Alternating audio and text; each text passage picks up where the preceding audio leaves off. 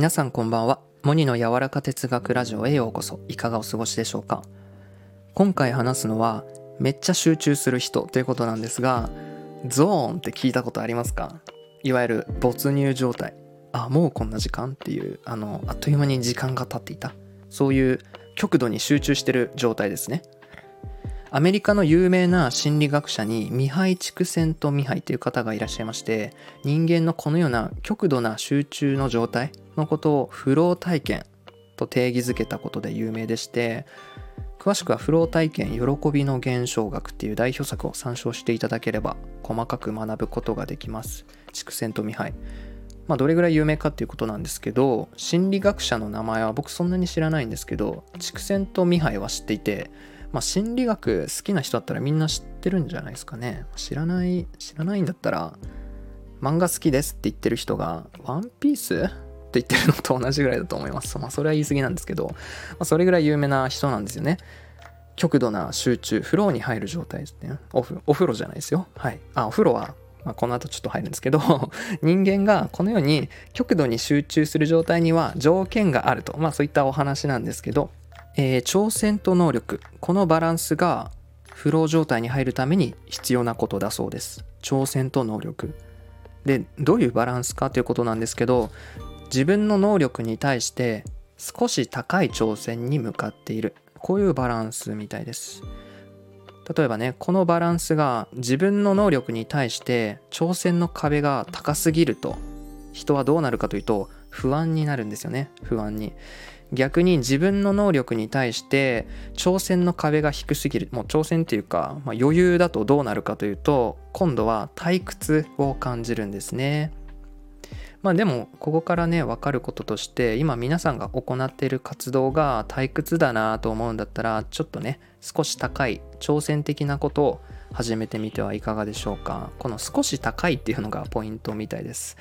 逆に活動に対して不安を感じているのならば能力を上げると楽しくなるよねって話です。だからやったことない仕事に挑戦するあの新入社員みたいなねそういう状態不安を感じるに決まってるんですよね。自身の能力とその機会にすごいギャップがあるからです。えー、他には例えば自分の将来の夢があるとしてめちゃくちゃ不安やっていう時は小さくゴールを設定していく。まあなんかこれは聞いたことないですか？こうやってなんですか先にゴールがずっと向こうにね叶えたいゴールがあってその途中途中に中間目標とか短期目標とかなんでしょうね。要は少しずつ挑戦していくみたいなまあその達成感もあってボーナスポイントももらった気分になりながら進んでいくみたいなそういう区切りが区切り方がいいっていうのもありますね。挑戦と能力のバランスでこの楽しくなるかどうかっていうのが決まってくるんですね。面白くないですか？でもそりゃそうだなって感じですよね。